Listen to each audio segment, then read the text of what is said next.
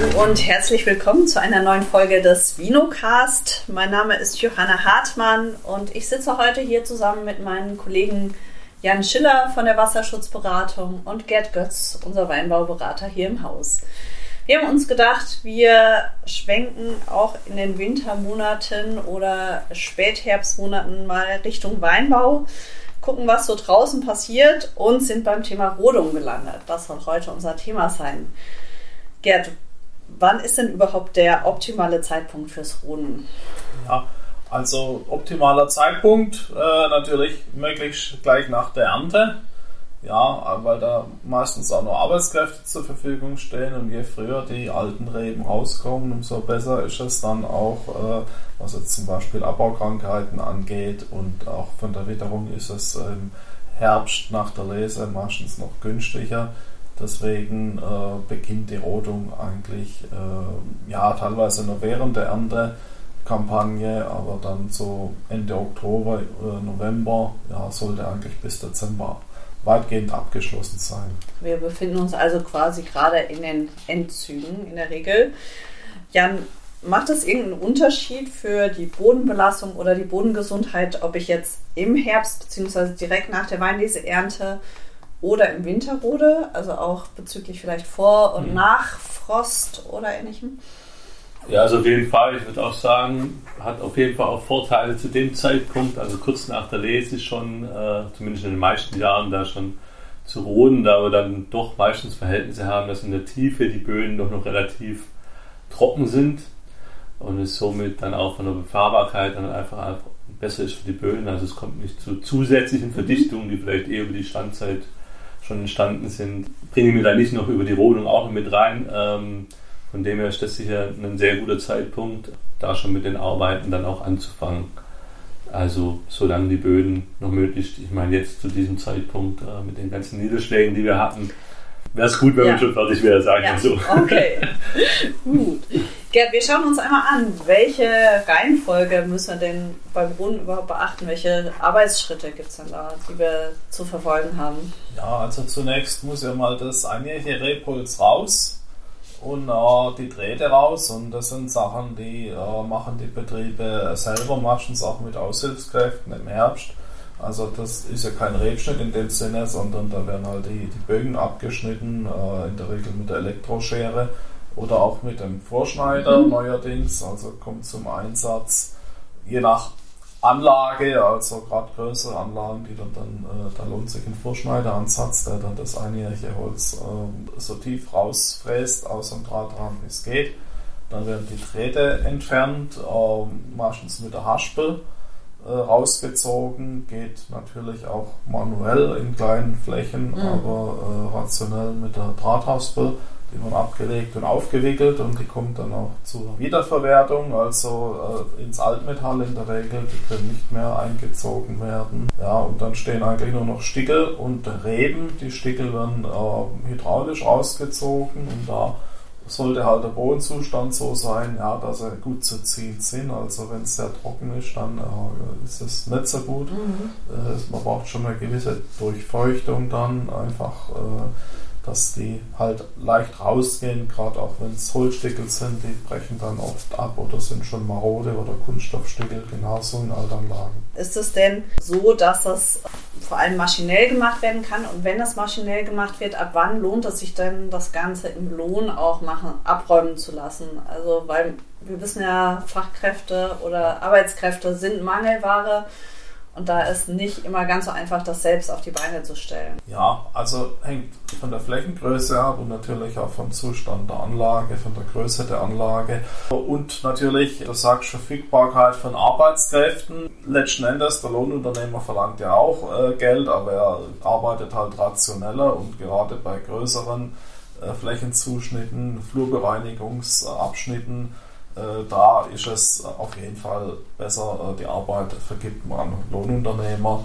Ja, wobei die, die, die, die Vorarbeiten wie das Ausheben vom, vom Rebholz äh, häufig durch Aushilfskräfte machen, weil sie einfach noch da sind oder auch ist ja auch die arbeitsarme Zeit eigentlich nach der Lese mhm. im Betrieb, sofern einer jetzt äh, keine Vermarktung hat und, und keinen Keller, also Vertrauenerzeuger die machen dann auch viel selbstständig und haben teilweise auch die, die Gerätschaften. Vorschneider ist ja heute auch äh, in, in, vielen Betrieben schon da. Äh, die, die Drahthaspel äh, ist da und von dem her geht äh, eigentlich an den Lohn, äh, ja, an den Lohnunternehmer hauptsächlich die, die Bodenbearbeitung und das Ziehen der äh, alten Rebstöcke. Jetzt haben wir schon ein paar Dinge angesprochen.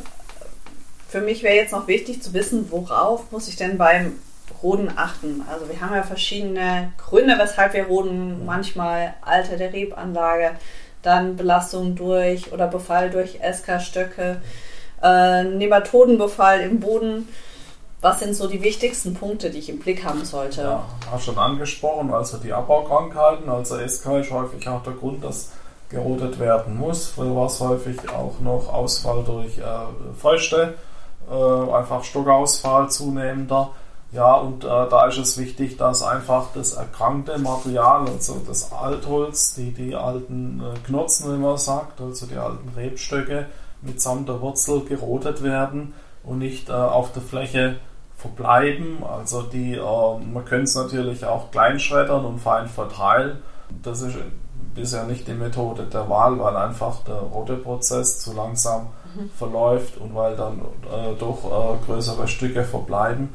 Das wär, deswegen werden die, ähm, das Altholz äh, in, in der Regel äh, wird thermisch verwertet. Das heißt, viele Betriebe haben ja eine Holzfeuerung und äh, lagern das dann trocken ein. Teilweise äh, gibt es da auch Nachfrage von, von, Händlern, die das aufnehmen, das zu, zu Grillkohle zum Beispiel verarbeiten.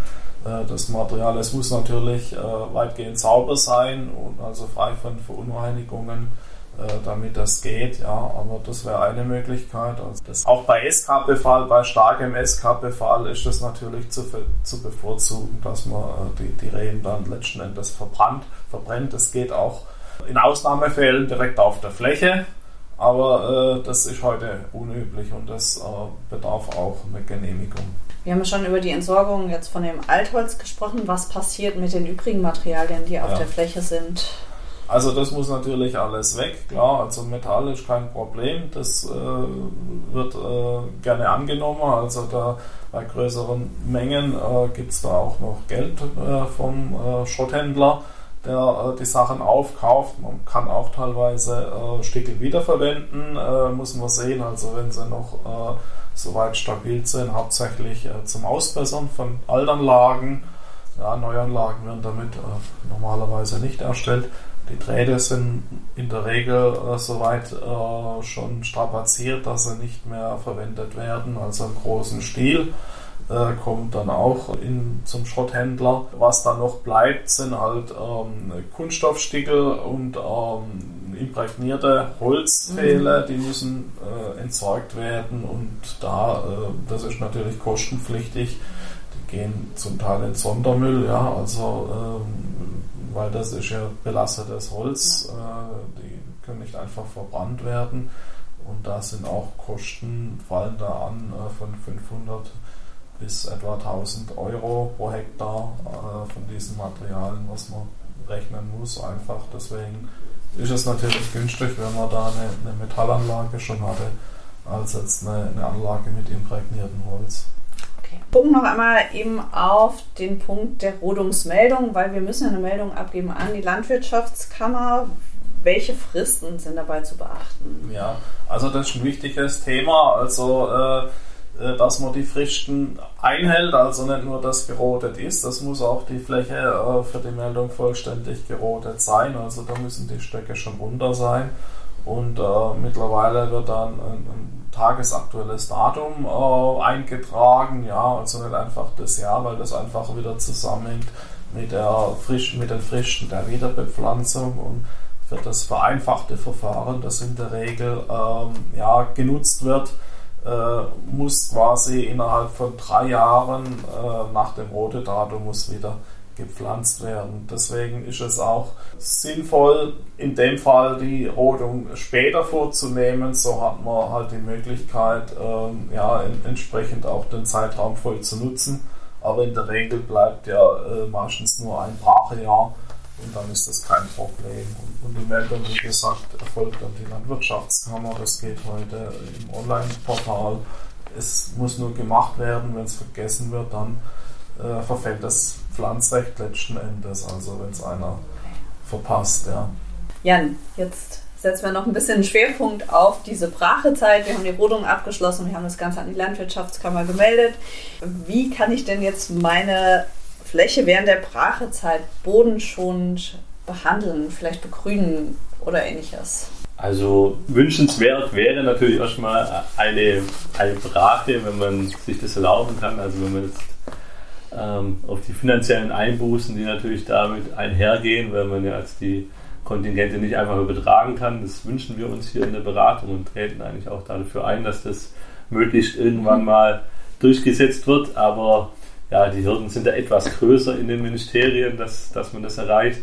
Wir denken aber dennoch, dass es durchaus sinnvoll ist, halt einfach was, was einzusehen, also eine Brachebegrünung zu machen, zumindest dann ein Jahr, wenn es ermöglicht ist und da äh, diese Zeit eben dafür nutzt, um, um dem Bodenaufbau was Gutes zu tun. Also gerade wenn, wenn man an die Standzeiten denkt, die wir halt im Weinbau haben, logischerweise durch die durch die äh, Spaliererziehung können wir nicht äh, immer in alle Bereiche dementsprechend aufbauend einwirken, wie man das äh, für den Boden gerne tun würde. Und da bietet halt eben gerade die Brachebegrünung ganzflächig dann mal die Möglichkeit, dass man da was vom Bodenaufbau was machen kann. Einsaaten, da, wenn man jetzt an die verschiedenen äh, Pflanzen denkt, die da zum Einsatz kommen, dann sind es natürlich eher tiefwurzelnde Pflanzen. Also so Schlachsieder sind dann eigentlich der, der Steinklee, eine Wicke, wenn es an mehrjährige Brachen geht, dann eine Espassette oder eine Malve. Man könnte jetzt auch zum Beispiel so äh, bekannte Mischungen, die es, im, im Landhandel gibt, also so landsbarige Menge als Basis dafür nehmen und die dann eben, je nachdem, mit entsprechenden Leguminosen vielleicht noch ein bisschen aufwerten. Und vielleicht noch zu, zur Dauer, weil, weil der Gerd jetzt gerade noch gemeint hat äh, mit, äh, mit der Rodungsmeldung. Wenn man es wirklich ausreizen möchte, es ist natürlich für, für den Boden umso besser, umso länger man das macht, weil dann eben diese tiefwurzelnden Pflanzen auch wirklich nach, nach unten kommen können und ihr ganzes Potenzial sozusagen ausschöpfen. Aufgrund des Genehmigungsverfahrens, also man kann maximal das zwei Jahre schieben, diese Rodungsmeldung, dann hätte man wiederum die drei Jahre obendrauf, also maximal im Weinbau sind eigentlich möglich, zumindest in Rheinland-Pfalz, dann fünf Jahre Brache. Das wäre natürlich sehr wünschenswert. Ich denke aber, dass die allerwenigsten so lange dann auf, auf das Finanzielle dann auch verzichten können denke auch. Äh, ich glaube, wir müssen vielleicht einfach nochmal konkret werden. Realistisch ist ja in vielen Betrieben, wir roden im Herbst, wir pflanzen im Frühjahr, Frühsommer neu.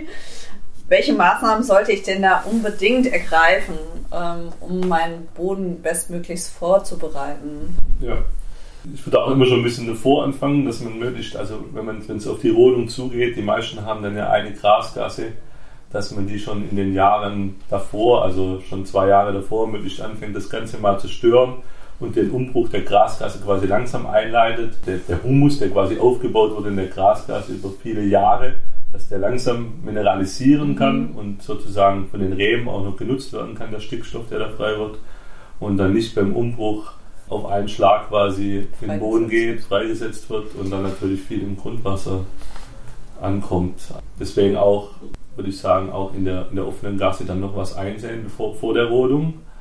Und in so einem Jahr wie, wie dieses Jahr, im, also Oktober, wenn es relativ feucht ist, äh, relativ trocken ist, was wir doch mittlerweile relativ häufig auch mal haben, also gerade, dass der Boden in tiefen Schichten im, im Herbst dann noch sehr trocken bleibt, da kann man dann durchaus auch schon im Herbst an, an eine Tiefenlockerung denken, mhm. weil wir eben diese Trockenheit brauchen, damit der Boden auch richtig aufbrechen kann und eben dann auch wirklich zu diesem Lockerungseffekt kommt. Und ja, wenn dann noch eine dementsprechende Begrünung eingesät wurde, kann das Ganze über Wurzeln wieder stabilisiert werden. Das heißt, wir haben eine dauerhafte Bodenlockerung oder Bodenstabilisierung. Und im Frühjahr hat man dann halt oft das Problem, wenn man da jetzt erst in eine Tiefenlockerung geht, dass es auch häufig dann einfach zu feucht dann schon wieder wird. Mhm. Ähm, deswegen würde ich in, in, wirklich trockenen Jahren, also im trockenen Herbst, würde ich das auch ausnutzen, da schon Tiefen lockern natürlich oberflächlich auf gar keinen Fall bearbeiten, das dann alles ins, ins Frühjahr schieben, ähm, um eben da möglichst äh, die Nitratauswaschung dann zu vermeiden, weil ja gerade in den, in den Junganlagen einfach sehr, sehr viel Stickstoff freigesetzt wird und dass der auch möglichst nicht ins Grundwasser gelangt. Sondern Vielleicht als Ergänzung, du hast das Thema Nematoden angesprochen. Also die sind ja, ja auch verantwortlich ja. Für, äh, für, die Virusübertragung äh, von, ja, vom Boden auf die jungen Reben. Auch hier ist die Brache äh, ein wichtiger Faktor. Vor allen Dingen müssen auch die Wurzeln äh, möglichst alle raus, also soweit es geht damit halt die Nematoden da nicht äh, an den Wurzeln überleben können. Äh, und, damit die äh, Nahrungsgrundlage entzogen wird. Erstens das, ja. Und keine Ansteckung ja. dann äh, für die jungen Reben erfolgt oder möglichst äh, spät. Und deswegen werden die Altreben äh, auch gezogen, also in der Regel und zunächst unterfahren mit so einem Rodepflug und dann einfach rausgezogen, um möglichst viele, viel Wurzelmasse mit, mit auszuheben, ja, um einfach da äh, äh möglichst äh, wurzelfreier äh, Pflanzhorizont dann äh, zu halten, also was, was Nematoden angeht. Vielleicht zur ja. Kostenseite wollte ich noch was sagen. Also ich habe jetzt gerade mal äh, Durchschnittswerte aus der KTBL-Datensammlung herausgeholt. Also für die äh, Rodung an sich rechnet man äh, mit etwa 100 bis 150 Stunden pro Hektar äh, je nach Verfahren. Also das ist heute eigentlich so das, das äh, gängige Werte und äh, die rote Kosten an sich liegen mit Entsorgung vom Altmaterial äh, zwischen 1500 und 2500 Euro. Und wenn man dann noch was bekommt für äh, das Eisen, dann äh, sind es so etwa um die 500 Euro. Zum Abschluss frage ich ja gerne mal nochmal, was so die drei wichtigsten Punkte sind von dem, was wir jetzt hier eine Viertelstunde lang besprochen haben. Was würdet ihr sagen, was sind die drei wichtigsten Punkte in Bezug auf die Rodung? Also ich habe schon angesprochen, möglichst wurzeltiefe Rodung, also äh, Entsorgung dann natürlich auch von den Altmaterialien, ja, fachgerechte Entsorgung ähm, und äh, das Holz entsprechend die Verwertung, also äh, thermische Verwertung. Das einjährige Holz, das kann natürlich verhäckselt werden, mhm. also das ist kein Problem. Ich denke, sehr wichtiger Punkt einfach bei der ganzen Geschichte ist ja, dass man sich äh, da quasi die Basis verschafft für die nächsten möglichst 20, 30 Jahre also ich finde, das sollte einfach alles äh, relativ überlegt erfolgen und auch den äh, Witterungsverhältnissen entsprechend, wenn ich jetzt gerade wieder an den Boden denke, äh, dass man dann vielleicht auch im Frühjahr einfach, wenn es jetzt noch sehr feucht sein sollte, dann lieber nochmal einen Monat auch wartet, bis die Böden einigermaßen abgetrocknet sind und da jetzt nicht äh, direkt mit der schweren Pflanzmaschine dann kommt und sich ja den Boden direkt von Anfang an wieder verdichtet, einfach da überlegt vorzugehen. Man schafft die Basis für die kommenden Jahrzehnte möglichst. Also das ist, denke ich, ein sehr wichtiger Punkt so bei der Rodung und der anstehenden Pflanzung. Ich denke, wir haben einiges zusammengefasst an der Stelle. Wir haben sicher nochmal einen Aufhänger gefunden für die ein oder andere Folge, die wir anschließen werden. Aber ansonsten war es das für heute. Wir danken fürs Zuhören und sagen bis zum nächsten Mal. Dankeschön. Tschüss. Tschüss.